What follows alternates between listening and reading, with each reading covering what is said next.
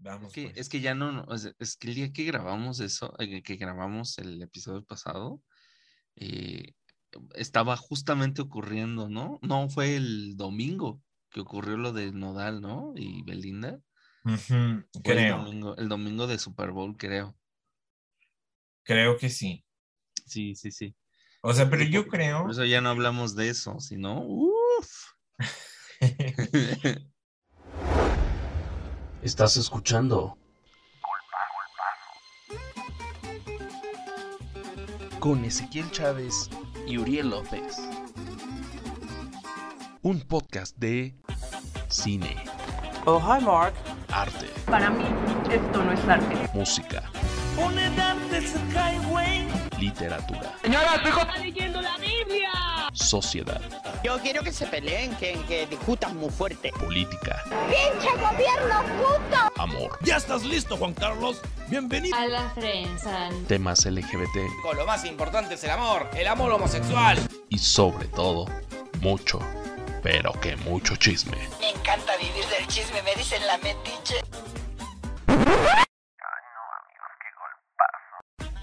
Comenzamos.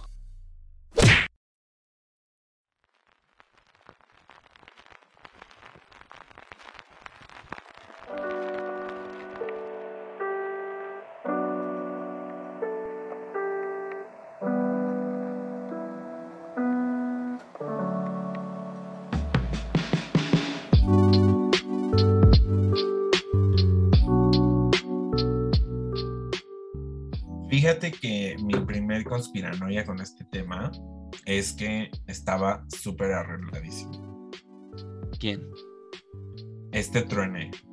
Ah, O sea, porque aparte ¿Crees? como dices, sí, porque como A dices, o sea, el domingo pasado era el Super Bowl, ellos estaban terminando eh, y para el viernes de esta semana que acaba de pasar, ajá. ellos ya tienen una canción lista. O sea, Cristian Nodal ya sacó el viernes, Ajá, una canción. sacó Sí, Ya no somos ni seremos. Ajá. Y Belinda sacó em, Mentiras, cabrón, algo así. ¿No? ¿Cómo? O sea, ¿me estás diciendo que este es el nuevo Pimpinela? Y, y ambos con video. O sea, topas que esas canciones nos hicieron en esta semana. No, sí, no, con videíto no, ¿eh? A menos que, que se carguen la super mega producción. No creo. Eh, Pero no, no, no, no, no. Oye, sí. O sea, ellos, ellos quieren hacer pensar que del domingo para acá, así de que se sacaron la letra, Y ahorita- ahorita- sacaron la música. ahorita- y ahorita ya están ahí, este. Están en- empiernados ahorita, ¿no? En domingo. riéndose de todo. Riéndose con, a- a- hacien- a- a- con, este, con este calor que está haciendo, abanicándose con su dinero así. Ay, pobres ilusos, dicen. Yo, yo pienso, o sea, justamente el viernes que salieron las canciones fue cuando yo dije, uy, chicas. Sí, cierto, no lo había pensado, ¿eh? O sea, no, no me había caído la, la... O sea, no me había activado el chip eh, Pati Navidad. Sí, oye, Yo el viernes te juro que solo dije como, uy, chicos, hubieran tardado más. Otra semanita y se las creo. Pero, otra semana y, y- y neta que sí digo... O sea, igual lo pensaría, ¿no? Pero dices, ya pasa un poquito más, igual y sí, ¿no? igual, igual, puede ser, no sé, en 15 días sí arma un video. O sea, Ajá, sí. En 15, Pero no 20 sé. días dices, ah, bueno. digo, igual ellos han argumentado que, eh, o sea, que a nosotros no nos, nos notificaron cuando ellos ya estaban más tranquilos de la, de la división de cosas. O sea, pero que ya llevaban como desde una semana antes separados. O sea, ves que justamente le sacaron unas fotos de Nodal con su exnovia Ajá, sí. en la casa de su exnovia. Sí, sí, sí. Y los mensajes y todo ese pedo, ¿no? Ajá. Y justo de ahí dijo así como de, ah, pues es que igual, o sea, nosotros les acabamos de notificar. O sea, pero Beli y yo nos pusimos ya de acuerdo para notificarles, pero nosotros llevamos separados ya desde hace unas semanas. ¿No? O sea, yo por eso ya puedo estar con mi ex, porque me vale madres lo que piense Beli. Porque ¿no? soy Y pendejo, dice. Porque soy pendejo y no entiendo, dice. ¿Cómo ves? Ah, no mames. O sea, y aparte ambos no, lo sacaron al mismo tiempo. No lo había pensado así. O sea, la de Belinda yo no me enteré, pero sí me enteré la de la canción de Nodal. Y, y no, pero no, o sea, realmente como que no le tomé mucha importancia, así como que lo vi y dije, ah, vaya, era de esperarse, dije, "Mm, bueno, es algo que ya me esperaba, pero no había pensado en ese pedo, de que lo hicieron realmente, digámoslo, entre, entre comillas, formal, el domingo de Super Bowl, cuando más tráfico de datos había.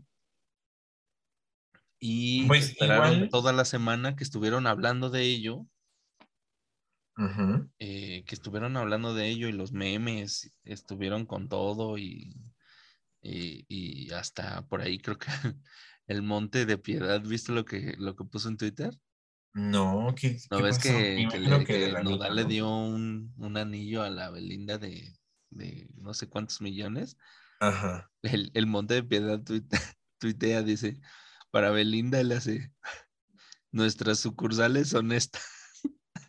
nuestros, nuestros montos a pagar son estos o algo así, y le manda pues los links y le hace, si es bueno para ti, o bueno, termina con su eslogan, ¿no? Del el Monte de Piedad, y todos así de, no mames, es para que pague el fisco, güey, es para que le pague al fisco, güey, que no sé qué, el Monte de. Piedad se va a poner la del Puebla y cosas así.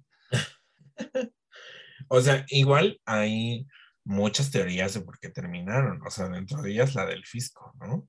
Sí, sí, o sea, sí. no sí. sé qué tanto haya seguido el chisme, pero yo como soy Belly fan, eh, pues yo... No, o sí, sea, sí, sí, escuché el, el chisme de que, pues, como debe un, un varo, ¿verdad? Desde hace un rato, esta mujer, el, eh, eh, como que no se, Nodal, no, como que no le quiso dar el dinero, algo así. o por ahí va la teoría de conspiración, ¿no? Que como Mira, que yo te la tengo completa. A ver, échala, Yo, échala. yo te tengo el servicio bien hecho. Ah, ok. Eh, te digo que yo sí soy Belly fan. Aparte, como Nodal me, me moja mucho la pantufla, o sea, yo vivía a expensas de esa gran pareja. Entonces, eh, mira, el chisme más fuerte y las conjeturas a las que más se ha llegado es que Belinda le pidió cuatro millones de pesos a Nodal. ¿no? Y le, o sea, se su- supuestamente Belinda le dijo que necesitaba esos cuatro millones de pesos para salvar su deuda del fisco. Entonces Nodal le dijo, ah, claro que sí, mijita. Eh, ahorita te los presto yo, ahorita salimos del tema, pero ¿por qué no dejas que mis abogados vean tu tema con el fisco? Y entonces eh, los abogados hicieron como su desmadre y, y le dijeron a Beli, ay Beli, es que ¿qué crees? Que ya investigamos tu situación fiscal y solamente debes un millón de pesos, no cuatro. Ah, no mames. Ajá. Este, entonces, ¿qué pasó ahí? Y al final, entonces Belinda le estuvo como que confesar que el- los otros 3 millones de pesos los iba a necesitar para predial y sustento de la casa que le dejó Lupillo Rivera. Ah, no mames. Ajá, entonces que ahí fue cuando empezó el disgusto de que claramente no te voy a prestar 3 millones de pesos nada más para que pagues la casa de tu ex, ¿no? Entonces, eh, y aparte esa casa no le va, no le va a pertenecer a Nodal ni nada, y entonces se armaron de pleito ahí, y al final, eh, pues ni siquiera pagaron, no han pagado los impuestos de Belinda. No mames, pues que se ponga a jalar, que no mames. ya sa- Pues, ¿por mira, qué ya crees que sacó una canción que le costaba. A ver. que ser- ¿Por qué crees que cortaron, querido? O sea, ella dijo, necesito dinero ahorita, ahorita es momento de ahorita, aplicar sí, ahorita yo, yo quiero ser la señora mantenida de la casa, dice. La señora mantenida de las tres casas que tengo, dice. De, verdaderamente. Y también salió por ahí el predio que le dejó Lupillo Rivera, que, o sea, es que yo no sé, yo no sé, verdaderamente no sé si yo he hecho las cosas mal en mis relaciones. Pero es que yo creo que, yo creo que el toloache que haces no es tan potente. O sea, yo creo Es que que- ella tiene como una receta muy cabrona. O sea, que, que le ha servido. O sea, no mames, hasta se han tatuado a su jeta, güey. Verdaderamente que sí. O sea, pero justo es lo que me causa a mí más duda. O sea, porque yo sí digo como, ¿qué recurso legal utiliza Belinda para que al término de cada relación, aunque fueron novios y ni se casaron ni nada, O sea, no hubo un matrimonio civil, fueron novios y le dejan muchos patrimonios, como Lupillo Rivera le dejó una casa en el Pedregal que tiene que pagar de tenencia, eh, no como de predial, De predial. eh, dos- 2.5 millones de pesos. ¿no? O sea, imagínate el valor catastral de esa casa, Sí, claro. que de predial tiene que pagar 2.5 millones de pesos. Entonces, eso es lo que a mí me hace dudar y decir, Beli, te he fallado. O sea, yo nunca he hecho esto con mis parejas. O sea, no sé cómo es que siendo novios ellos te pueden dejar tantas cosas. O sea, Pues igual y se También- quieren deshacer. Imagínate dos millones de pesos en una casa que no vives, mejor se la dejo a esa vieja. O sea, mejor se la dejo a ella y y es su pedo. Yo o sea, haría eso. pero, pues sí, es que mira, em, yo pienso, por ejemplo, que si el, el valor de tu predial es de 2.5 millones de pesos, pues significa que tú ya adquiriste una casa como de unos 40 millones de pesos, Sí, claro. si no es que mucho más. Sí. Entonces, ¿cómo vas a perder tu patrimonio 40 millones de pesos? O sea, ¿en qué cabeza cabe? Y aparte, el futbolista también le dejó otras cosas también así como muy valiosas. Ahorita Nodal le dejó pues el gran anillo, le está dejando también otra casa. Eh, El encule O sea, es que- machín, ¿eh? El encule es cabrón, amigos. El encule te, te, te, te pasa varias, o sea, prácticamente te- nos están diciendo así, contando el dinero enfrente de las parejas pobres, ahora sí. Es como de, mira, coman, para que coman. O sea, yo una más bien que- casa, un Ferrari, y ahí, no, o sea, y ella dice, las vendo. A huevo, yo las vendería, o sea, porque yo no he visto a Belinda en un Ferrari y seguro le dejaron un Ferrari en algún momento.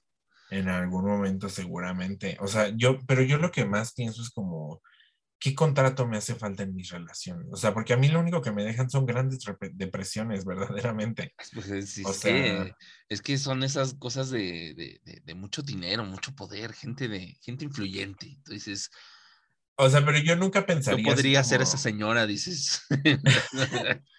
O sea, yo nu- nunca pensaría, por ejemplo, el hijo de Consuelo Duval anduvo con la hija de Enrique Peña Nieto. O sea, yo en la vida pensaría que cuando terminó el hijo de Consuelo Duval con la hija de Peña Nieto, el hijo de Consuelo Duval le dejó una casa. O sea, tampoco se me hace como una práctica muy común de gente rica, así que digas como, vea, fuimos novios un par de años, este, y ahora como terminamos te dejo tal valor económico, ¿no? O sea, como que yo sí digo, Beli, Beli, ¿cómo le haces? O sea, enséñame algo digo, gran esa es la receta, ese tiene un toloache bien machín. Toloache o, o yo creo que como que como que los programa como perritos pavlovianos, ¿no? O sea, al, al- al chasquido ya está moviendo. Me, da- me vas a dar tu casa, Simón, lo que quieras. Entonces yo creo que por ahí va. O sea, es trucos psicológicos y, y- y- y una receta de toloache de, de Catemaco bastante fuerte. Solamente así me lo explico. O sea, es que, o sea, tienes toda la razón. O sea, no tiene sentido que alguien le deje una casa de millones de millones de pesos en una de las zonas más exclusivas de la Ciudad de México.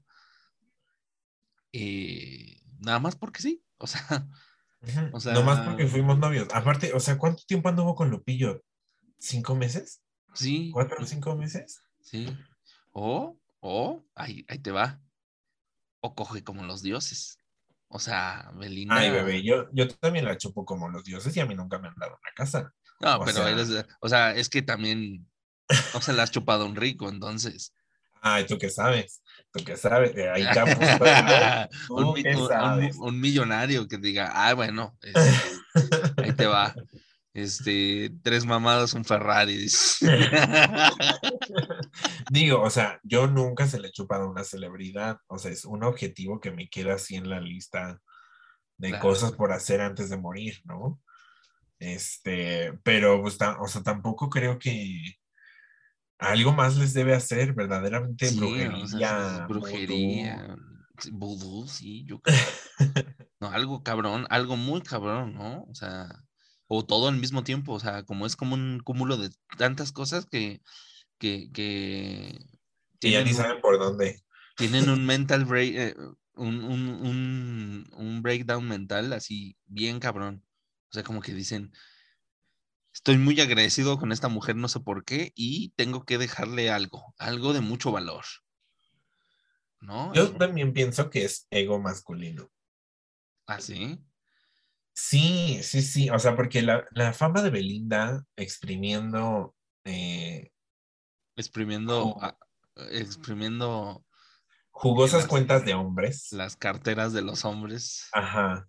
O sea, es mítica. Eso ya se sabía desde hace mucho. Yo creo que desde antes de que anduviera con el futbolista. Ahorita no me acuerdo cómo se llama. Giovanni Dos Santos.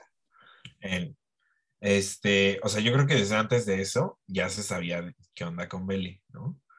Entonces, yo lo que he pensado es que es así como, como medio ego masculino, así de que, güey, el anterior se tatuó tu ojo, no mames, yo me voy a tatuar tus dos ojos, vas a ver, o sea, vas a, vas a estar increíblemente bien conmigo. Y de que si Lupillo te dejó una casa, pues yo te voy a dejar un anillo de 40 millones de dólares y este Ajá. y también este otra casa más, ¿no? Y así como que cada vez intentan dar más para aliviar los Está- deseos. me de la estás vida. diciendo que, que- que esto es como el capítulo de Bob Esponja de cuando Don Cangrejo se enamora de la señora Puff. Que le compra, que le deja cosas y le, o sea, solo van a salir un, un paso en el parque y le compra y le compra y le compra cosas. Yo creo que así es Belinda, ¿no? O sea, como en, en estos momentos, Belinda ya no sabe qué hacer con tantas cosas. Y dice, y, y, y como es este, seguidora de AMLO, creo que al rato va a hacer rifas, ¿no? O sea, va a decir, como mi abuelito le sirvió, pues yo también la voy a hacer. Ay, pues no sé, mira, yo verdaderamente después de este tumulto de chismes, lo único que he pensado es, tenemos mucho que aprender de Belinda. O sea, Sí, mírala a ella, siempre perrísima, siempre producción al 100, Siempre siempre ganando. full, ganando como siempre. o sea, todas las manzanas que se acerca a la cabeza las rompe, o sea, ella, ella sabe cómo hacer su vida. Hay mucho que aprender de esta chiquita. Mamona, empoderada, guapa, mujer va norte. Mujer Banorte, ella sí que es Mujer Banorte, premiada con Fuller Platino, o sea, ella sabe cómo hacer la vida. claro. Eh, pues eso, fíjate, esta, esta cosa que sucedió muy curiosa. Y hablando de lo que sucedió el domingo pasado, también sucedió otra gran cosa. ¿Qué? Fíjate que ahí sí se rompió completamente mi corazón y yo dije, ¿qué está sucediendo, Dios? ¿Por qué? Este, ¿por qué me haces vivir esto? Porque Se llevó a cabo el primer medio tiempo de la NFL con raperos negros. Les voy, o sea, a- a nota, nota entre un paréntesis, les voy a llamar negros porque se me hace más fácil que estar diciendo persona afrodescendiente. sí. Eh, yo sé que puede ser poco apelativa, pero lo voy a Ay, llamar con todo más Es respeto. para, para referenciar el, a las personas y ya. Para, Ajá. Entonces lo hago con todo el respeto del mundo. eh, ya. Son negros, asiáticos. Entonces, pues se llevó a cabo el primer medio tiempo en el que solo había gente negra en el espacio de la NFL y eran raperos, raperos caracterizados por hacer mucha pro- protesta social. Y pues yo creo que los señores decidieron pues ultra mega cagarla. No mencionaron ningún movimiento político, no hicieron protesta de discriminación, no hicieron protesta de defensa de los salarios dignos para gente negra. Simplemente pues decidieron cantar y bailar. Este, y ya. o sea, aparte sacaron, pues sí, como buenas canciones que eran pues conocidas, ¿no? Eh, conocidas ya para una generación noventas como nosotros, no por las nuevas generaciones. Sí. Era como un espectáculo meramente nostálgico, eh, pero también fue un espectáculo como que en baile y canto como que medio mediocre, Sí, la neta. eh, Sí, a mí, que no, estuvo a- ahí a como mí no me- medio plano. a mí no me gustó. Digo, creo que el único que hizo como una protesta a la mitad fue Eminem, que fue cuando se arrodilló y la NFL tiene como muy prohibidísimo eso, como, pues porque ha sido un medio de protesta de, de los jugadores negros en la NFL contra el racismo, ¿no? Pero la NFL, la verdad, les mentiría si, si dijera por qué lo hacen eh, y por qué lo está prohibiendo la NFL, pero lo hizo Eminem a pesar de que le dijeron que no lo hiciera. Eh, pero realmente yo creo que, o sea, lejos de todo el show y de que si estuvo bueno o estuvo malo y que si te gustó o no te gustó, que a la mayoría no nos gustó. eh, realmente no siento que era, era esperable algo así. O sea, no creo que era esperable eh, hablar de reivindicación social. No lo iban a hacer, nadie estaba esperando que lo hicieran. Y bueno, al menos yo no, eh, o la gente que yo conozco que ve el Super Bowl, nadie, o el medio tiempo siquiera, eh, nadie estaba esperando eso. O sea, eh, yo creo que lo que más estábamos esperando era ver a Eminem y a Snoop Dogg juntos en un escenario. Que, que de por sí pinche escenario parece, los memes estuvieron así como de Infonavit llegó a los mejores eventos de, de talla mundial. Estaba muy culera la escenografía. eh, esto creo que lo intentaron rellenar con muchísimos bailarines, demasiado, se me hicieron así, a lo mejor no como, digámoslo, por ejemplo, yo me acuerdo mucho el del de Lady Gaga. Hubo un momento en el que en el escenario no se veían tantas personas como en, como en este, que en este se veía lleno de gente el, el- eh, el- la plataforma, el escenario que, que usaron. Y, y a mí se me hizo así excesivo, muy amontonado, todo muy amontonado y como que muy chafa, ¿no? Yo lo que le, le decía a un amigo, le digo, uno esperaría más de, uno esperaría un medio tiempo muchísimo más ostentoso de, de personas que eh, dicen en sus canciones que ostentan todo, ¿no? O sea, yo, yo esperaría algo más tipo Katy Perry o tipo Lady Gaga, ¿no? Algo, algo Al impresionante, menos ¿no? se les viera acá como un blink blink. Sí, algo mamón, sí. Pero pues, eh, la verdad es que decepcionó bastante. Si no hubiera sido por las canciones que dices que eran muy conocidas por todos, No hubiera dado igual. no hubiera dado el ancho, o sea, no, no, o sea, nos Ujú. hubiéramos quedado así como de, ah, va, sale. Mi hermana justamente me, me preguntó, o sea, porque yo me vio así como mi cara de total decepción y me dijo, ay, este, ¿por qué este año no hubo como un cantante solo? ¿No? Y entonces yo le dije, le dije así como, ay, pues porque claramente ninguno de esos raperos iba, o sea, ninguno de esos raperos tiene el público que necesita el medio tiempo, ¿no? Eh, entonces lo que crearon o pensaron es como, ah, junto a un buen y así ya voy a tener más público que esté expectante del show, ¿no? Sí, claro. Eh, cosa que no les funcionó. Sí, o no. sea, porque la mayoría nos enteramos del- de, los que iban a estar en el, en el medio tiempo y la mayoría no tuvimos como así que, ay, qué emoción o cosas así. Ajá, sí. Pero yo sí esperaba de verdad, al menos que mencionaran algo sobre Black Lives Matter. O sea, porque justo era su momento, o sea, su momento de hacer protesta. Y yo creo que todos lo hicieron. O sea, Madonna hizo un buen de protesta en Vogue en su medio tiempo. Lady Gaga hizo un buen de protesta sobre la homofobia y la transfobia. Hasta Katy Perry hizo un buen de, de protesta sobre el lesbianismo en su medio tiempo.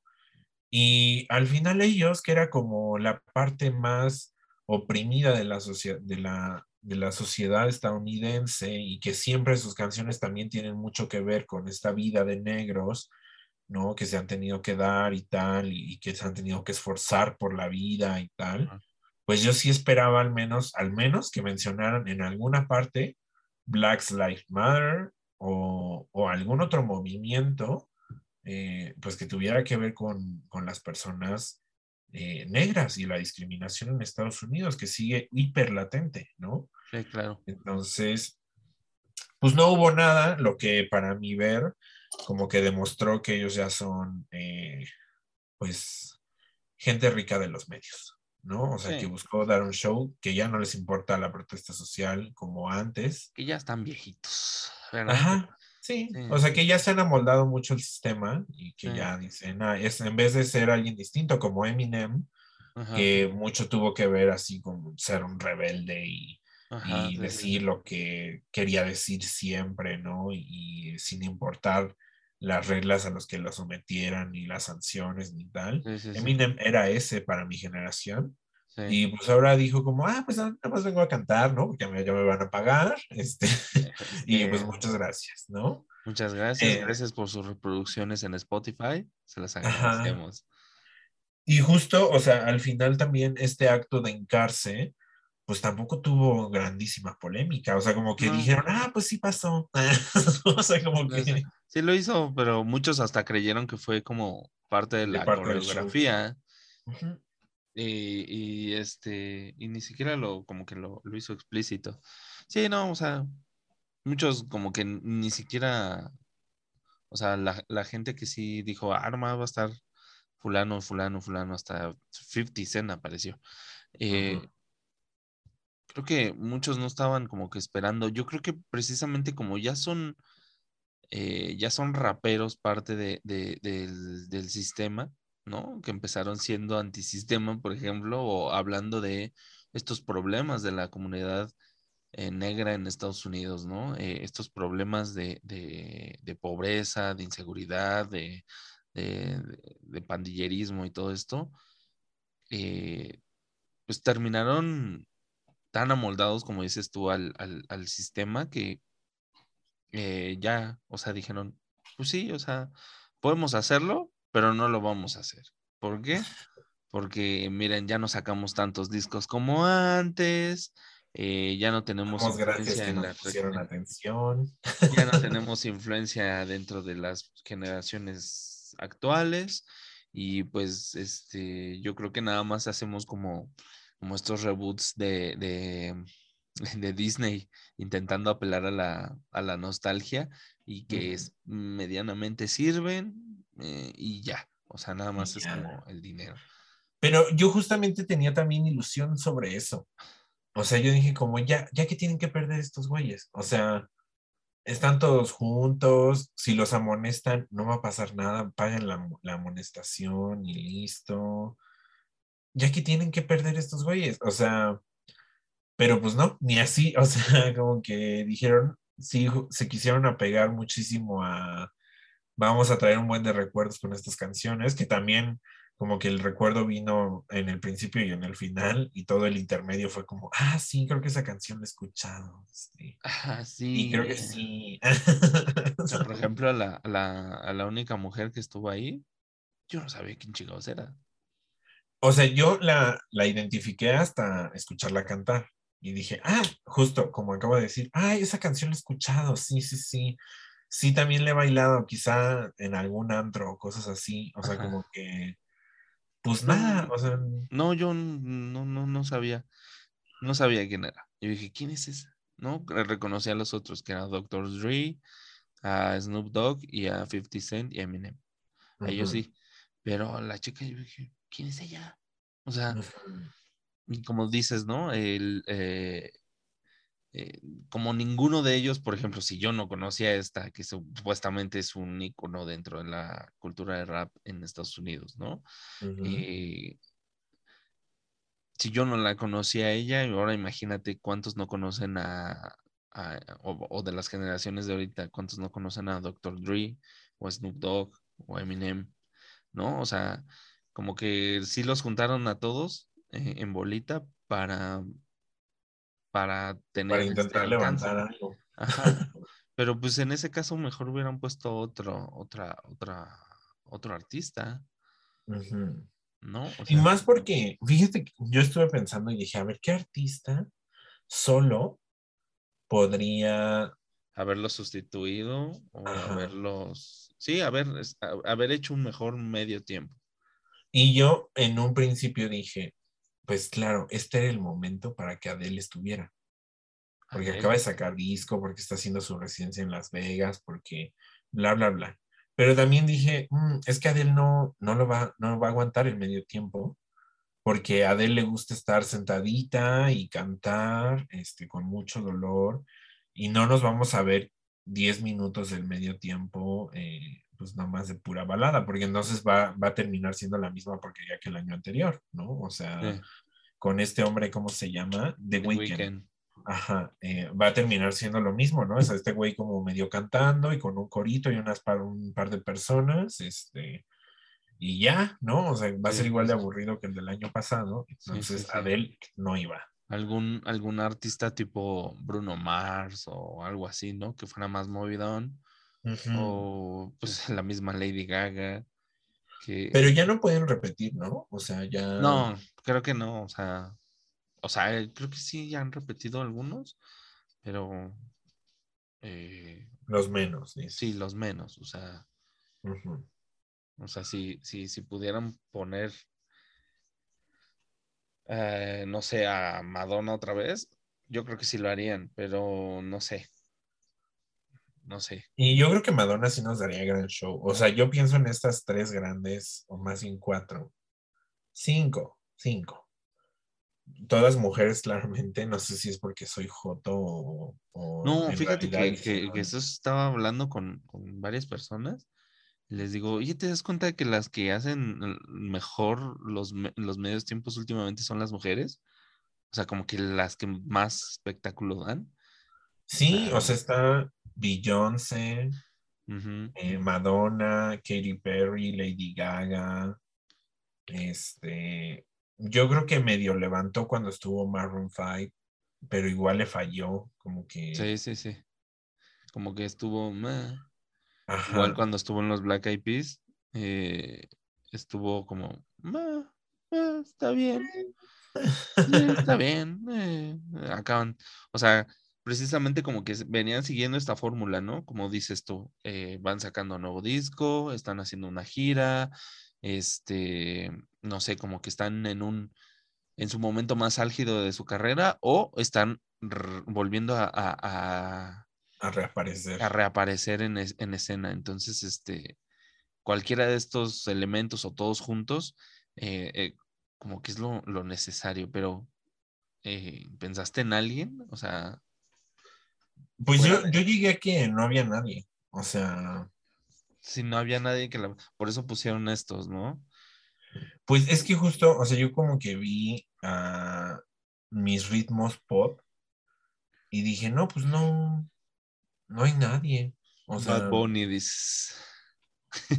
fíjate que yo creo que el reggaetón no está, bueno, más bien, o sea, sí ha pegado en Estados Unidos, pero no al nivel que Sí, sí, sí, necesita claro. para hacer un Super Bowl. Porque claramente Bad Bunny se ha caracterizado por tener estos grandes shows. Eh, yo creo que Bad Bunny puede que sí haga el show que necesita el medio tiempo, pero no tiene el Eh, público. Igual, ¿sabes quién? Dua Lipa, tal vez. Pues puede ser, ¿eh? Fíjate. Dua Lipa sola, o sea, o o, o puede ser que incluso acompañada. O sea, yo me imagino que, por ejemplo, sería un buen show si Dua Lipa saca su canción con Lady Gaga, con Ariana Grande, con... eh, o Ariana Grande sola, también. Ay, pero es que yo creo que Ariana Grande tiene como, nuevamente, o sea, sería otra del, o sea, no la siento con las canciones que requieren los grandes shows. Su último disco de Ariana Grande fue prácticamente de que a capela. O sea, muy bueno, muy bonito. Yo lo disfruté muchísimo, pero eh, siento que va a ser otra de él, ¿no? O sea, que va a ser un show muy lento y pues no. O sea, Sí, como sí, que sí. no me da Ariana, Ariana Grande sola, no. Ariana Grande acompañada, ah, claro que sí. Porque, por ejemplo, Ariana Grande tiene ah, Superstar, no, déjame, aquí te digo qué canción tiene, que yo creo que Boom, Boom, Boom, creo. Ajá. Pero sí. Y son estas canciones como que son hitazos de ella. Ay, güey. Estoy tratando de pensar también en otra vez, en otra persona, algún hombre, eh, o alguna banda, ¿no? Eh, los BTS, dices. Mira, por ejemplo, o sea, a mí me encantaría ver un medio tiempo. Aquí justo ellas tienen un, un remix que se llama Bang Bang y es Jessie J Ariana Grande y Nicki Minaj. Mm, O sea, ima- imagínate, estas tres en abren, luego viene Dua Lipa y cierra, no sé, a lo mejor hasta Den. Y showzazo, showzazo sí te hago, verdaderamente. mm, pues sí estaría bien. Yo creo que Bueno. ¿Quién más podría estar? O sea, es que si necesitan ser, yo creo que forzosamente deben ser artistas pop, sí, porque nadie Sí. quiere un medio tiempo flat. O sea, sí. O por ejemplo, eh, si se van a salir un poco del, del, como del, del recurso del pop, eh, algo realmente así muy conocido, muy, o sea, tipo Metallica, que creo que ya estuvo, YouTube, eh, Maroon 5, eh, este, Imagine Dragons, ¿no? ¿Cómo se llama? pues igual sí, también, algún DJ, tal vez, algún DJ así súper famoso como, no sé, eh, Armin Van Buren o todos estos güeyes, así, pero y, y incluso acompañados, ¿no? De algún, de algún remix que hagan con algunos artistas, ¿no? Y que vayan saliendo uno a uno, eh, no sé, o sea, se me ocurre algo así, pero así que tú digas, puta, ahorita está pegando machín, No. eh, no, y que tenga así como que el, que tú digas el repertorio para un- unos 15 minutos de, de- de su música y que sea una música movida o que sea una música este para Super Bowl, de material de Super Bowl, de medio tiempo de Super Bowl. eh, Está complicado. Está canijo ahorita, ¿eh? Estamos, Bueno, o sea, pero también tenemos que estar de acuerdo y, y llegar a concordar que este show tampoco era. O sea, que sí había otros artistas que pudieron haber traído que Sí. nos iban a dar un mejor show que estos. Sí, claro. Sí, claro. Es lo que te digo, fue bastante decepcionante porque yo sí esperaba así como un escenario súper mamón. eh, o ponle tú una, una escenografía muchísimo mejor. O sea, Yo sí los esperaba llegar en, o sea, que al menos yo, yo los esperaba llegar en, en carros, en carros de estos de que, que hacen así, o sea, que hacen el- pimpeados, sí, que tienen la, la, la suspensión de aire, ¿no? O sea, que, Sí, que, que Porque fueran llegando aparte- así. Los habían puesto, o sea, justo las imágenes anteriores al medio tiempo era como de estos coches, así como increíblemente hermosos, pulidísimos. Y yo dije, a huevo, estos güeyes van a entrar de que subiendo y bajando los coches así. y Tipo gánster, sí, sí, tipo un ajá, gánster negro, así mamón. eh, una escenografía, ¿sabes? Como que me esperaba como una escenografía tipo, tipo, este, como una calle, como una calle de, de Brooklyn o algo así, ¿no? Algo, algo representativo de la, de la cultura de- del hip hop en Estados Unidos, pero no, o sea, como que sacaron estas caravanas que parecían como caravanas de estas donde vive la gente en Estados Unidos, eh, que son las Sí. casas móviles, ¿no? Eh, Mm. eh, que, que recuerdan mucho, ¿has visto la película de 8 millas o 8 Mile de Ajá, Eminem? Que me recuerda mucho a, a- a esa escena, bueno, donde está en, llega a su barrio, que es más bien como un, un espacio donde están todas estas casas este, rodantes, que ahí vive él, ¿no? Eh, me recordó mucho a eso y pues a todos estos, esta idea del gueto, ¿no? De, de estos guetos en, eh, a las afueras de las ciudades más peligrosas de Estados Unidos. Eh, pero dije, pudiste haberlo usado para otra forma.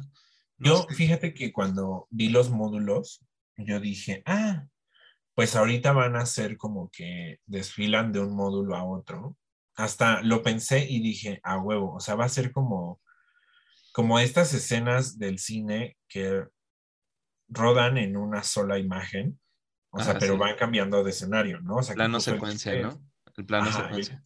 El chiste es que el plano no se interrumpa, o sea, que tú solamente pases de un escenario a otro y que cada, cada escenario cuente una historia. Y dije, ah, eso va a estar como padre, va a estar interesante.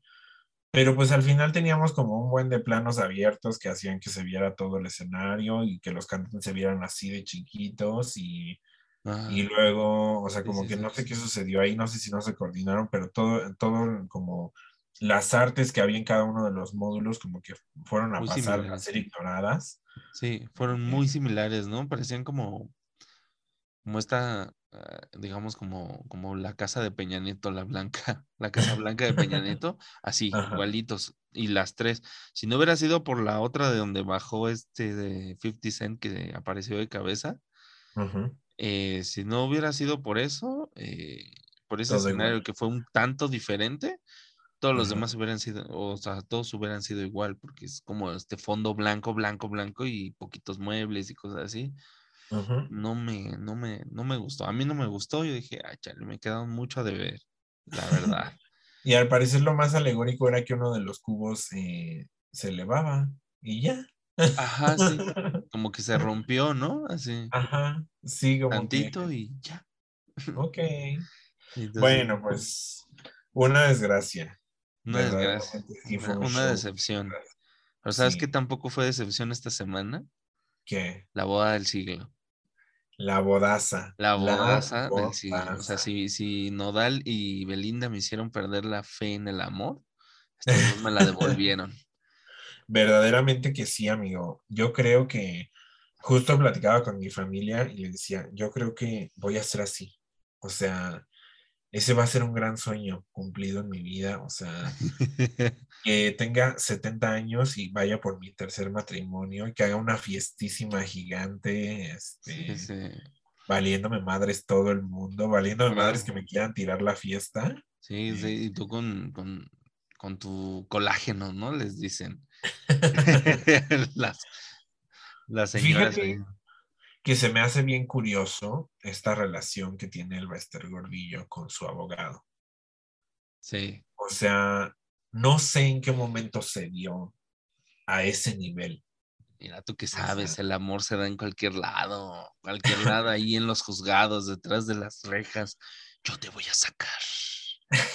No, amigo, o sea, yo lo sé, yo lo sé. Verdaderamente cuando, cuando salió el Bester de la cárcel y anunciaron su relación, yo sí dije como, pues a huevo, ¿no? O sea, pues el encarcelamiento, su abogado es la única persona que ve, etcétera, ¿no? La pandemia. Ajá, un calentón. O sea, como que siempre lo pensé y dije, ah, pues ya, como que en un rato se van a separar y todo bien. Y pues ya están casados, amigo, verdaderamente. Ahí está, ahí está. Ya están. Sus- es- yo creo que los hijos del Baster son, son hasta más grandes que, que su padrastro, ¿verdad? No mames, qué, qué escena tan chistosa, la neta. Verdaderamente que sí. Pero fue un fiestón, ¿eh? Fue un fiestón lleno de gente poderosa, influyente y blanca. Claro que fue. Gente Estoy- poderosa, influyente y blanca. Fue una, una boda bastante eh, sonada estos últimos días. Y me- me hizo recuperar la fe en el amor, la verdad, ¿para qué te miento? O sea, fíjate, por ejemplo, o sea, él tiene, él tiene 36 años. 36. Y él va, él va, ¿cuántos tiene? Tiene 73, 74, algo así, ¿no? 77 años tiene. 77, no mames, casi 80, güey. O Casi, sea, le, le dobla la casi edad. le dobla la edad, sí. Eh, no sé, no sé, o sea, como que yo sí quiero pensar que igual atrás de esa relación hay un truco gigante, pero no lo logro ver. Sí, o sea, todos lo sabemos. Todos lo sabemos de que hay alguna, algo, algo, no, no, sabemos. a lo mejor es un, este, es una, es una estrategia para volver a la política, no lo sabemos. No lo sabemos. No, no lo sabemos y me da muchísima curiosidad. También porque el Bester perdió mucha fuerza después de su arresto. Sí, claro. Al menos fuerza pública, quién sabe fuerza interna, ¿no? Porque a lo Sí. mejor sigue, sigue siendo la más, Sí, porque el diablo sigue siendo el diablo, dices. Ajá. pero públicamente perdió mucha fuerza, ¿no? Entonces, no sé qué tanto este hombre se haya casado con Elba, Por amor, pues a lo no. mejor hasta con la intención de la revelación del puesto, o sea, yo te relevo una vez que tú te mueras, porque ya estás cerca, o sea, Sí. eh, ya tienes casi 80 años, ya tenemos que admitir que ya estás más, más para allá que para acá. Sí, ¿no? claro. Sí, sí, sí. eh, pues no sé, no sé, la verdad me causa mucho ruido, pero igual- por lo mientras, Ajá. yo sí disfruté el mole negro, el tequila, el vestidazo de diseñador Chanel. Claro. este, eh, O sea, fue invitada- sea- in- invitadísima fuiste, ¿no? Ay, clarísimo, claro que sí. O sea, a mí me mandaron la ubicación, me dijeron que todo era súper secreto, que no se los dijera a los movimientos estudiantiles que están en contra del Bester porque iban a llegar a acribillarle la escena. Este, y al final todos tuvimos que correr despavoridos porque ya casi al final de la fiesta sí llegaron. Porque llegaron los prietos, dicen, ¿no? Llegaron estos prietos que huelen feo, dice, que están ya sabes, gente que siempre envidia el dinero. Gente que, que- gente que se atreve a exigir sus derechos. ¿Qué, qué les es- qué chingados les pasa? Uno ya no puede ver por su propia felicidad porque siempre llega este tipo de gente. Malditos resentidos. Eh, pero pues ya, o sea, eso es lo que dicen. Mole negro, eh, cortes de carne, tequila el más carísimo, vestidos de los más carísimos. Este, Elba nos salió a decir, miren, a mí me pudieron haber arrestado, a mí me pudieron haber metido a la cárcel, pero sigo siendo más rica que ustedes, idiotas. Tirada pero no derrotada, bastardos.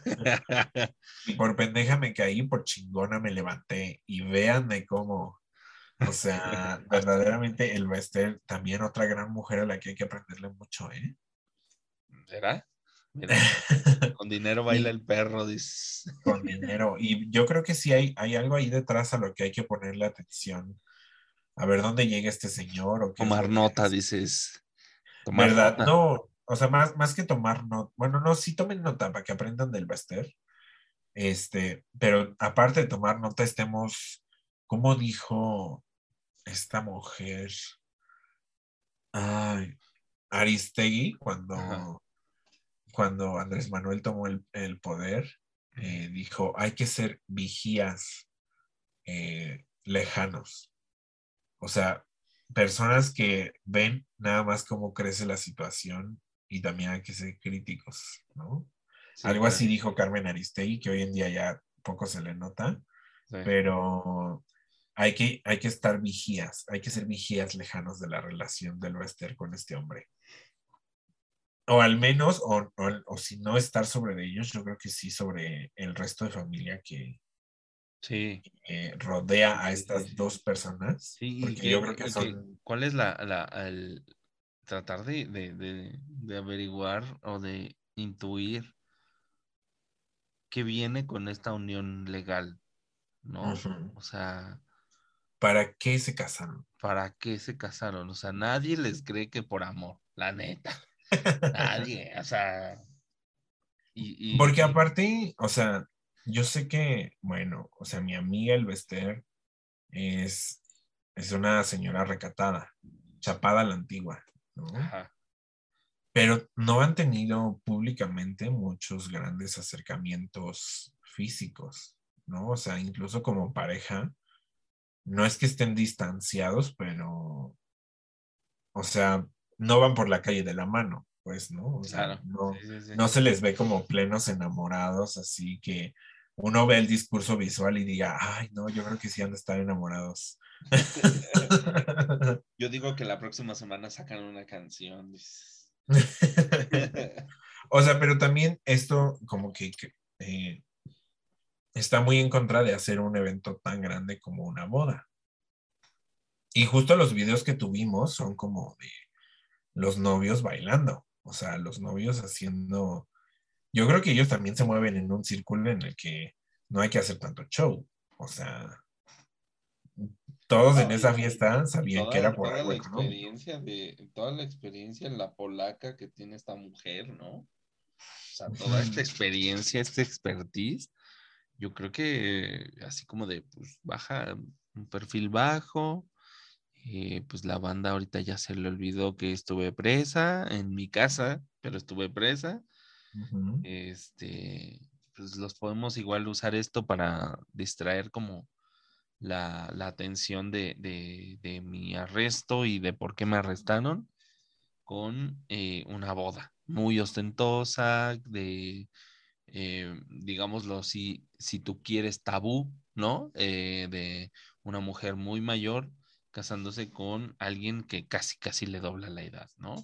Un colágeno, dicen las cougar por ahí. Ay, Deli, Deli, verdaderamente. Eh, y pues ya, o sea, solamente el Bester me ha enseñado que yo creo que ese es mi gran sueño.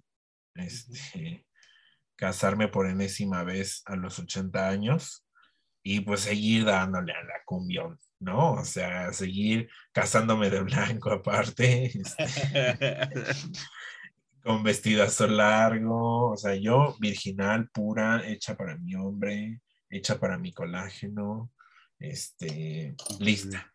Yo, yo ya estoy en el sueño, verdaderamente que sí. Tú ya, ya estás listo para vivir ese sueño. Así es. Ya Ay, más, ya pero- más te falta el, el- el millonario, dices. Ay, ya nada más me hace falta alguien con el que ande y no sé, me deje una casa en la del Valle o algo así. O sea, Mínimo en la del Valle, dices. sí, y que luego me tenga que conseguir a otro para pagar los impuestos de esa casa. Ay, sí, ya, me encanta. me encantan. Como la, la serie esta que también se puso de, de- en, ahora sí que en boca de todos, ¿no? Otra vez, eh, en esta semana, y que pues le hicieron muchos memes igual a, a la Belinda con esta, con esta teoría de que, de que estaba tratando de estafar al, al, Al al- nodal. al Nodal con cuatro millones de pesos. Ajá. eh, que fue la de Swindler, Tinder Swindler, ¿no? Ah, eh, eh, ajá, el estafador de El Tinder. estafador de, Tin- de Tinder. Ay, la verdad es que yo lo vi y dije, qué denso, qué denso. Qué denso. Si quieres hablamos de eso la próxima semana, porque no he visto, Bueno. no, no, no he visto, no lo he visto. Y se ve que está bueno, ¿eh? Bueno, yo nada más les digo que, o sea, hay muchos comentarios de que esto no va a ser, o sea, este tipo de estafas no pueden ser posibles en Latinoamérica. Eh, porque es que lo tienes que ver, amigo, de verdad es un cabrón. Pero, o sea, eh, todos dicen como, ah, este tipo de estafas no se pueden hacer en Latinoamérica, tanto por el coraje femenino como por la pobreza. Este, y yo solamente digo como, güey, pues es que más bien hay que pensar ¿A qué nivel? no, no, no, o sea que así como hay estafas económicas, hay otro tipo de muchas estafas. O sea, El próximo episodio, está- hablemos de estafas. tanto está el güey que te jura y perjura que te va a coger y nunca lo vas a olvidar, y al final parece ser un vasito de agua.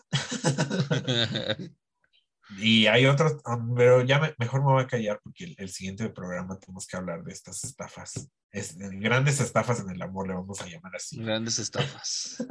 Las estafas maestras. Y ya, ya empezamos a hablar de, de grandes estafas en, en el, en el mundo.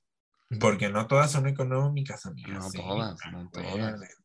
Por ahí, o sea, por ahí está tu ex que, que te estafó. Ese que te dijo ser fiel y al final te estafó. Sí. que te dijo que nada más hablaba contigo y resulta que no. Ahí vas, a- vas a entender una, esta referencia en cuanto veas el documental, pero ese ex que te dijo que solo hablaba contigo, pero le mandó el mismo video a todas. Ese ex que solo te Ah. llamaba amor. Dijo, sí, estoy enamoradísimo, dice. Eh, pero bueno, vamos ahora a qué dijo quién. Ahora que dijo quién. Eh, pues es que yo traía el, el chismecito este de, de Nodal. Bueno, el de Nodal yo creo que sí lo íbamos a tocar los dos, pero traía el del Baster. Pero eh, esta semana también, bueno, ya lleva varios días, ya lleva varias semanas y no lo hemos comentado.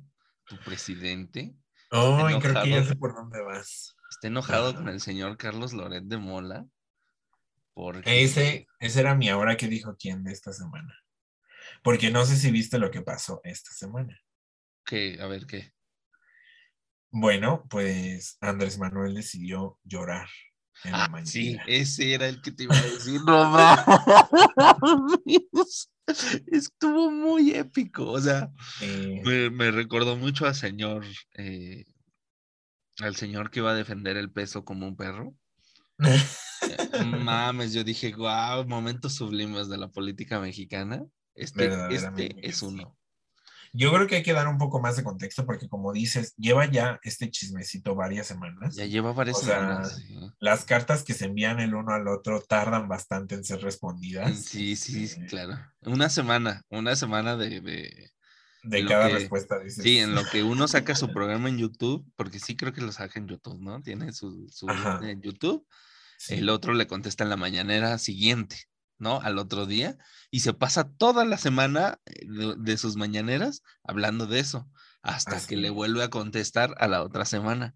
Y así se han ido como tres semanas y media, cuatro Sí, casi, ya, creo. ya, ya van para el mes. Eran Pues bueno, lo que sucedió aquí es que Andrés, no, este, Carlos Loret de Mola sacó una investigación, ya sabe, estas que se avientan los grandes periodistas panistas, este, sobre ejecución de medios y de dinero para el presidente. Ajá. Entonces, lo que salió en su gran investigación es que el presidente pues no tiene mucho, ¿no? Pero que raramente se puede entender como desvío de fondos hacia sus hijos. Ajá. Y le encontró a todos sus hijos cosas como casas, carros. Sí, sí, este, sí, lo que, lo que exhibieron más fue lo del, lo del hijo, ¿no? El hijo mayor, creo es, Ajá. que estuvo viviendo en Houston, en, eh, en, la, en una supermansión así súper gigante de uno de los eh, socios o de los dueños de una, de una compañía petrolera en Estados Unidos y que tiene muchos contratos por adjudicación directa con el gobierno de, de Andrés. Manuel y, ay, vaya la casualidad, eh. ¿no? Sí, Eh, lo- autos de lo más sonado Lo más sonado fue esto de Texas, ¿no? O Ajá, sea, sí. de, de su hijo, porque aparte es como la cosa más grande, más por esto de los convenios y los contubernios que tiene tanto con directivos de Pemex como con directivos de compañías petroleras estadounidenses y que al parecer el eje intermedio es su grandioso hijo, su primer hijo de Andrés. Manuel, que por cierto no ha salido a decir absolutamente nada. No, sí ¿no? Salió. ¿Sí? Sí, sí salió. Se tardaron como, como una semana en responder. Y el que, res- o sea, respondió tanto eh, José Ramón, creo que se llama José Ramón López Beltrán, y Ajá. su esposa, no me acuerdo cómo se llama, los dos sacaron como un comunicado aparte. El, el, este, el hijo de Andrés Manuel, eh, pues como nos tiene acostumbrado esta familia López Obrador, bien flojo, em, nada más fue un comunicado de ocho renglones, ocho o diez renglones, ponle tú. O sea, un parrafito, pues.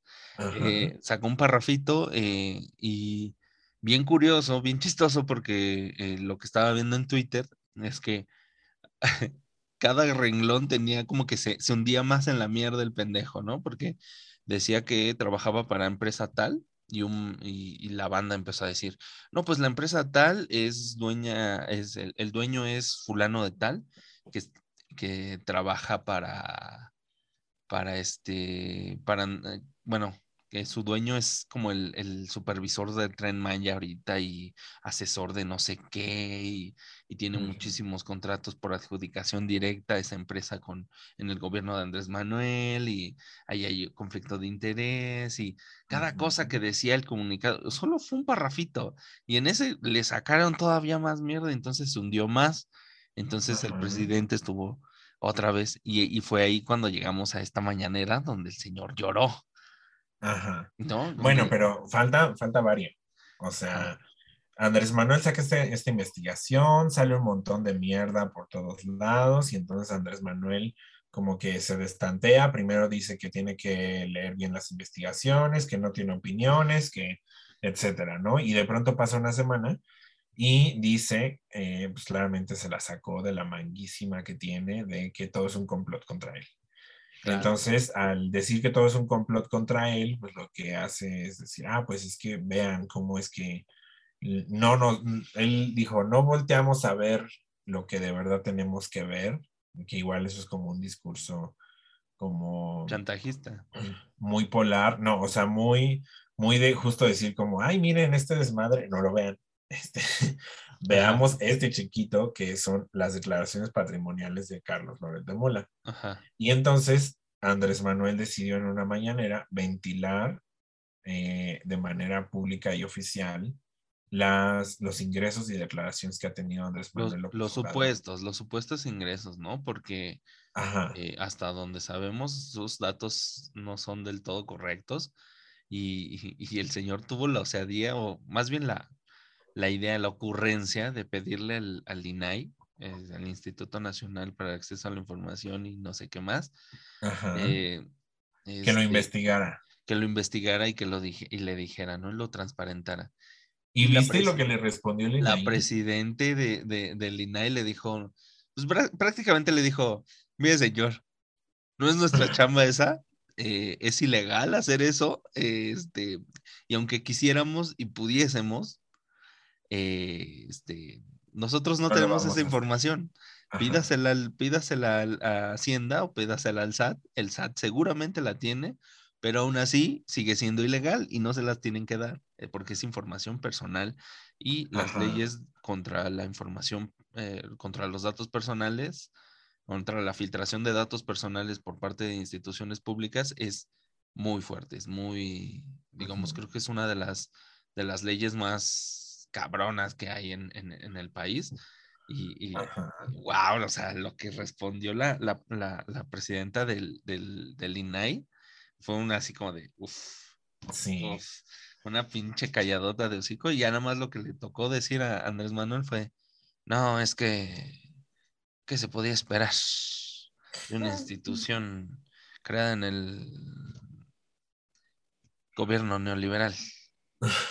¿no? Entonces así, este, pues así se lavó las manos el señor y dijo, no, pues este, yo no fue mi culpa, yo la pedí, yo pedí esa información y estos malditos neoliberales no me la quisieron dar como es esperar, ¿no? O sea que al final también el comunicado del INAI tiene muchísima lógica. Incluso desde el decirle, o sea, nosotros solamente nos encargamos de que la, de de que la información sea transparente, sí, pero que, o sea, que tenga transparencia dentro del marco legal. De pero es que, es que también ahí personal. entra, o sea, que nada más se puede transparentar eh, los ingresos y el patrimonio de la gente que es funcionaria pública, ¿no? No, no, no. O sea, se pueden transparentar los ingresos que nazcan del erario público. Ajá, O sea, sí, pero sí. si yo, por ejemplo, soy un diputado y recibo 100 mil pesos mensuales del erario público, eso se puede transparentar. Sí, Pero el claro. resto de mis ingresos, jamás. O sea, Sí, sí, sí. tú puedes decir tú tienes cuánto una, me paga el si tú tienes una empresa privada, tú no tienes por qué hacerlo, a, al menos que eh, estés tratando de eh, este, engañar al fisco y ahí es Ajá. cuando, cuando este, el SAT Pero justamente en el mismo comunicado esta señora le dice, o sea, como es que si hay algún problema legal entre Hacienda o eh, no El me acuerdo SAT. qué otra dependencia le dice, ajá, como el SAT, eh, de todos modos estos siguen siendo datos privados para una investigación privada, que "Ajá, no pueden darse a conocer. sí, Y que la única forma en la que estos datos se puedan dar a conocer es teniendo el permiso expreso de la, de la persona dueña de estos datos. Es decir, ajá, sí, sí. le tiene que ir a pedir a Carlos Loret de Mola que le dé permiso de publicar sus ingresos. Y si él se los da, pues entonces es libre usted de hacerlo.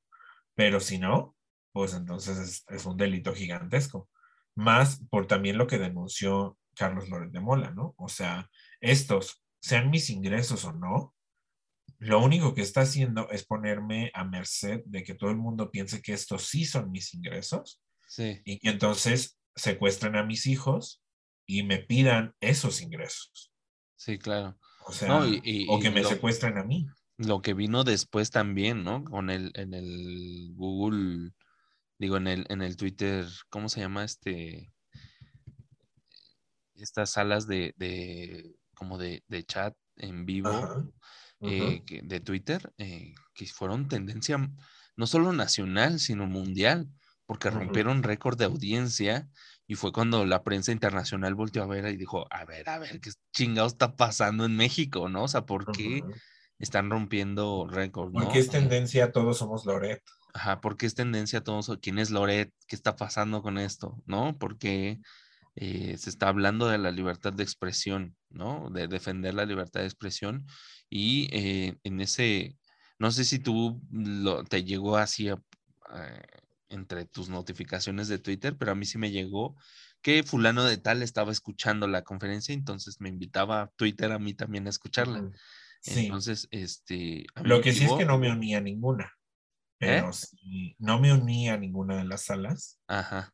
Pero sí seguí mucho de el hashtag. Incluso también, bueno, no me uní al mame, pero eh, sí me subí al tren de Todos Somos Loret. Digo, no quiero ser Loret porque no soy tan blanco, no soy tan panista, pero al fin y al cabo, pues sí, era un ejercicio de vulneración que tiene que ver mucho con estas como decisiones eh, dictatoriales que está teniendo nuestro Eh, eh, presidente. Es que eso era lo chido, porque yo, yo sí, sí entré un ratito a escucharlo y hubo un momento donde Carlos Loret de Mola dijo, pues, estar agradecido eh, en el sentido de que la cosa o el, al menos el, el hashtag y todo esto ya no se trataba de él, o sea, nada más era como un pretexto porque él fue como el foco mediático de donde salió esto, ¿no? Que, que tanto gente incluso de, de, de, de, digámoslo, como del lado que se supone que estaba Andrés Manuel,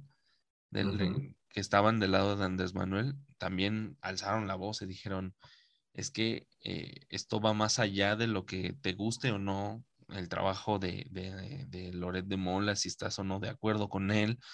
eh, independientemente de eso, uno tiene que ver con la libertad de expresión y dos, tiene que ver también con la, con la inseguridad, ¿no? Con el que somos el, el, eh, el país más inseguro eh, del mundo para, para ejercer el, el periodismo, ¿no? Eh, solo, solo, solo por debajo de, solo por encima de Irak, ¿no? Dice, o sea, está muy cabrón eh, que, que nosotros seamos ese país y eh, eh, toda esta discusión va más allá de lo que está pasando, ¿no? De, de todo este boom mediático que salió a partir del, del, del reportaje de Loret de Mola, ¿no? Eh, creo que va más allá y, la, y, o sea, hubo mucho, y yo dije, ah, cabrón, entonces le salió el tiro por la culata a- al, al viejito de Palacio Y Nacional. justamente el hashtag tuvo mucha representación en Twitter México y dio a conocer muchas historias de periodistas que están sufriendo por Andrés Manuel López Obrador.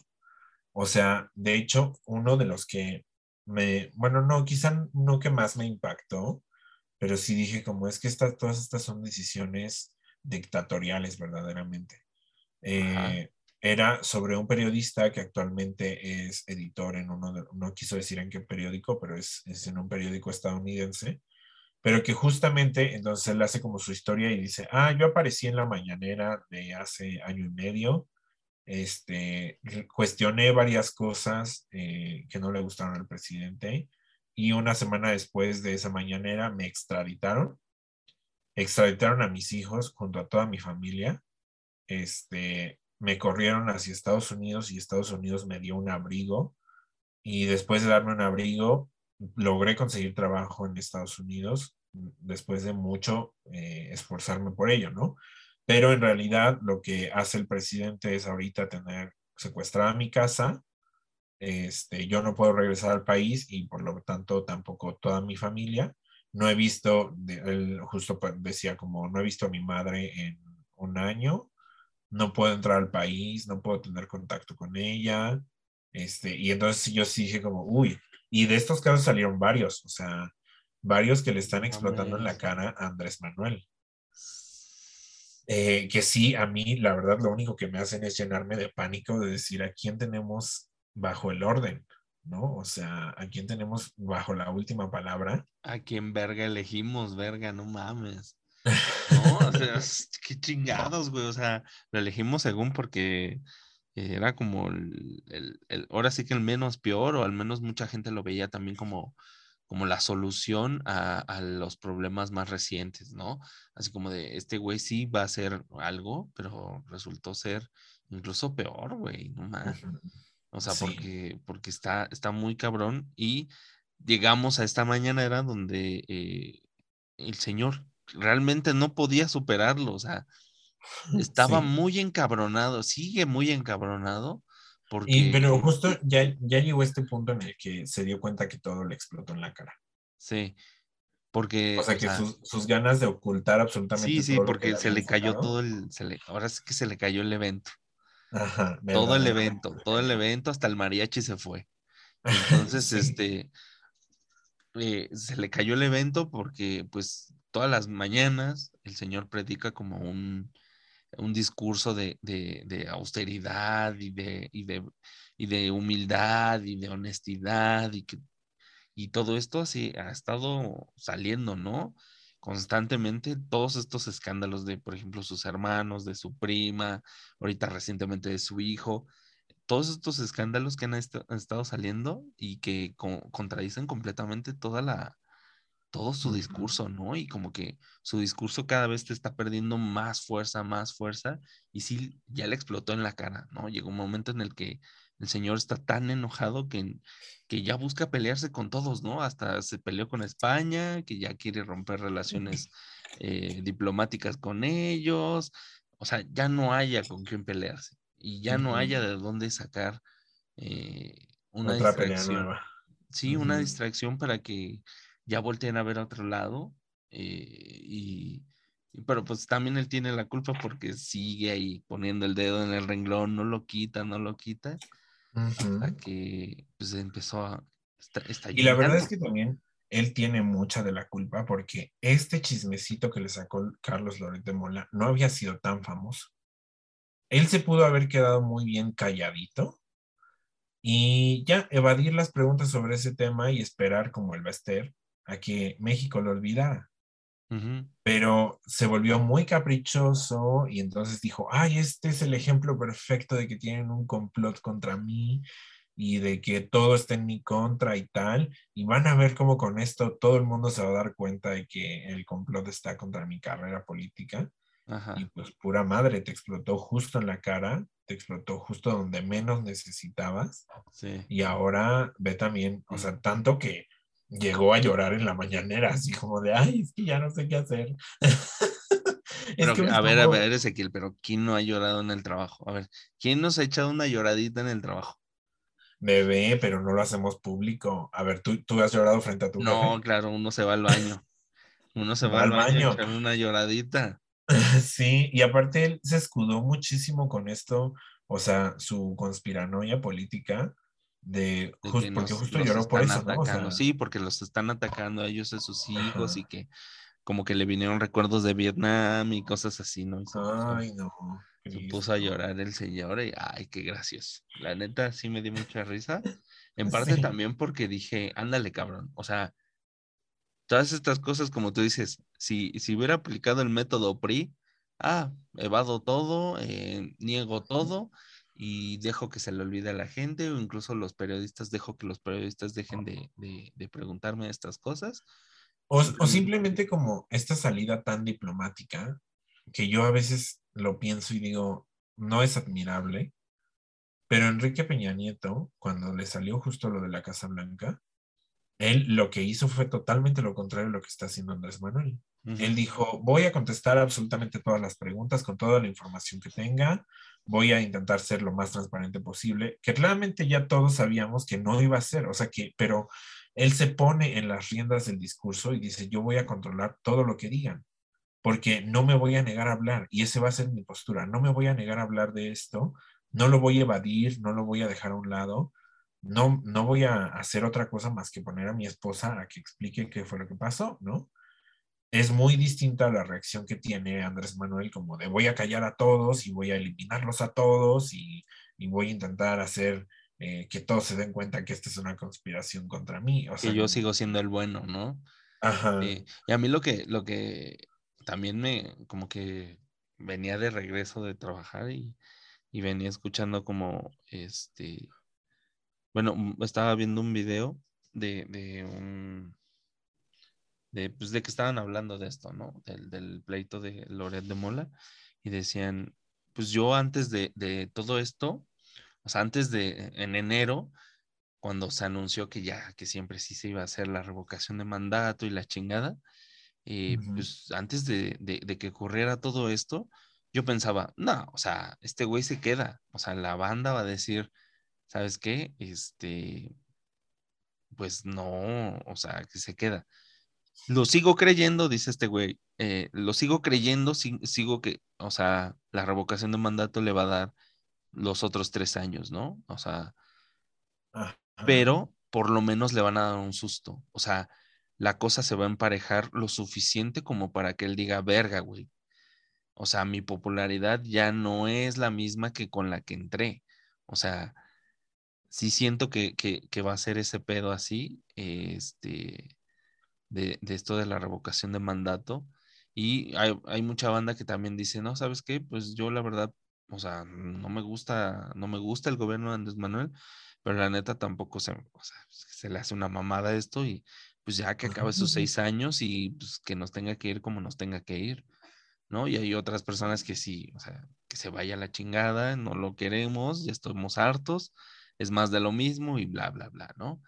Eh, pero sí, o sea, retomando esto, ahorita que, que, que pasó todo esto y que, que mucha banda, incluso de su propio bando, si tú quieres verlo así, eh, está viendo como, o, o ya no lo está justificando tan, tan fácil todos sus actos, sí se me hace como que le van a dar un susto en esto de la revocación de mandato de, híjole, güey, ya no eres tan popular, ¿no? Y también otra cosa, pues Twitter no es México, ¿no? O sea, lo- la gente que está en Twitter Ajá. no es México, pero eh, al menos sí es parte de, de donde está viviendo, porque la Ciudad de México, recordemos que hasta hace las elecciones pasadas, eh, pues era como el bastión, ¿no? De, de- de Andrés Manuel y de, de Morena y del PRD y de lo que supuestamente era la izquierda aquí en, en México, en la Ciudad de México, y ahora pasó a ser mitad y mitad, ¿no? Así como que mm, también por ahí no va la Sí. cosa.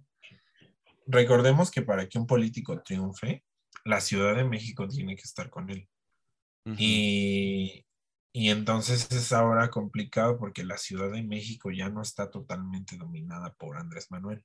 Entiendo mucho que la periferia del- de México sigue teniendo un arraizamiento Andrés Manuel muy grande, pero la Ciudad de México no necesariamente. No, o sea, Sí. como que yo siento, digo, no sé si a lo mejor es mi propia comunidad, pero yo siento que la popularidad de Andrés Manuel en México ha bajado mucho, en la Ciudad de México. Sí, Igual, o sea, como justamente dijeron, después de que todo lo de Loret de Mola se volviera un trend y, y empezaron a hablar así, justo mucho de lo que se comentaba es como México no es Twitter, ¿no? sí, Eh, México no es los que brandearon el hashtag. Eh, México no es los que llenaron de contenido el hashtag. Entonces, pues también, o sea, justo como, como decían, uno de los space de Twitter llegó a un récord, o sea, pero los números a los que llegaron no se acercan ni al 1% de la población. ¿no? sí, claro. Sí, Entonces, ¿quién está manejando el discurso también desde ahí? O sea, puede que nosotros lo notemos como, ah, mucha gente se está dando cuenta de esto y está tratando, pero eso, o sea, los números que nosotros vemos en Internet no se acercan a los números que quizá tenga Andrés Manuel. sí, claro. Y eso también es lo que a veces me da mucho miedo porque junto con, con todo esto, eh, también salieron muchos a apoyar a Andrés Manuel, ¿no? Sí, sí, sí. Entonces, está ahí medio polar. A ver qué pasa. en- A en- ver qué en pasa. de tenemos de aquí hasta el 10 de abril, que es la revocación Sí. de mandato. ¿Abril o mayo? No, abril. Hasta el 10 de abril. Pero yo justamente sí voy a salir a votar en mi revocación de mandato. Ah, sí, yo también. Yo también, yo también. Pero pues bueno, eso es lo que ahora dijo quién. Ahora lloró Andrés Manuel y fue muy cagadísimo. O sea, y aparte, contexto. Tuvimos que dar harto contexto porque no hablamos de esto durante Sí. las semanas pasadas. Estuvo muy Sí. bueno, pero quién sabe por qué se nos fue. Eh, sí. Y los titulares una joyaza, ¿eh? Por ahí vi uno de, no me acuerdo en qué periódico, pero justo decía como, no llore, aguántese, ¿no? O sea, como... Ay, no, una joya, una joya los memes. Aparte, estas lágrimas de cocodrilo, así de que le salieron dos de sus ojitos y se las limpió, entonces, o sea, no berreó, no berreó, pero sí, sí le salieron sus Esas lágrimas de, de- de viejito, ¿no? Sí, o sea, es- es que son así. Pero bueno, recomendaciones, amigo. Eh, recomendaciones. Esta semana me leí un artículo en inglés, déjame, aquí lo tengo, que está muy bueno, que habla precisamente del trabajo. eh, y, y lo terminé porque, o sea, lo había dejado como inconcluso, lo había leído a la mitad, pero ahora sí lo terminé, está muy bueno, se llama, lo, búsquenlo así, Workism is, make, eh, is making Americans miserable. Eh, el workismo está haciendo a los americanos miserables. Pero pues pueden buscarlo así nada más como workism, o sea, como workismo o trabajismo, no, pero búsquenlo así, workismo o workism y así les va a aparecer. Es un artículo de Derek Thompson que habla sobre cómo el trabajo, eh, el trabajo que ahora, eh, que él denomina workismo, es como que ahora busca no solo que la gente o que sea como un medio de, para ganarse la vida, sino más bien un medio para hacer tu vida alrededor del trabajo, ¿no? O sea, como mucha gente cada vez está siendo empujada a que esta, esta frase o esta, sí, esta frase que es comúnmente dicha entre mucha gente que eh, pues mi trabajo es mi vida o mi segunda casa o cosas así, se vuelva real, ¿no? O sea, que encuentren, que encuentren, digamos, incluso la felicidad o la, la, la, la plenitud en, en su trabajo, ¿no? Eh, y, y eso es lo que dice Derek Thompson, Derek Thompson aquí en este, en este artículo que es bastante, eh, que es bastante preocupante toda esta, esta problemática, ¿no? Y, y Ujú. que, Esta gran tendencia.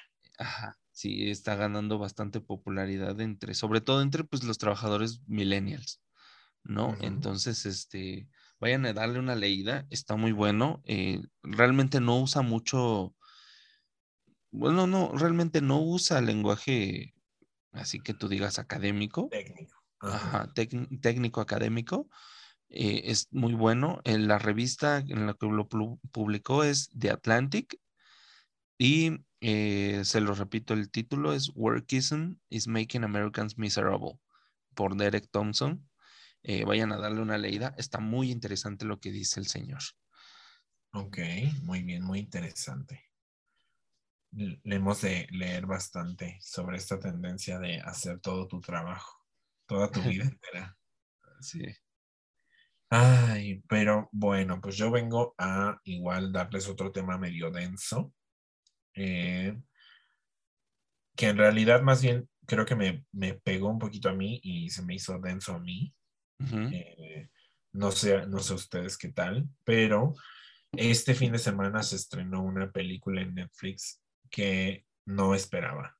O sea, yo no me había enterado nada de ella, no había hecho yo nada de reflexión sobre ella y de hecho yo pensé que Almodóvar ya estaba fuera de las producciones. Ok. Eh, entonces, Almodóvar estrenó una película que se llama Madres Paralelas. El reparto principal es Penélope Cruz, como siempre, la musa Como de. Almodóvar. Sí. Eh, Milena Smith, que ya también la hemos visto en varias películas de Almodóvar. Israel Elejalde, que también ya lo hemos visto, o sea, como muchos de sus grandes personajes. Pero esta vez también nos trae una gran revelación de un personaje secundario que habíamos visto en otras películas, pero que da un gran reveal y, dice- y nos hace ver que esta mujer, claro que actúa, eh, que es Aitana Sánchez Gijón. Eh, ellos son como los principales. Es un film. Fíjense que a mí Almodóvar siempre me ha gustado mucho.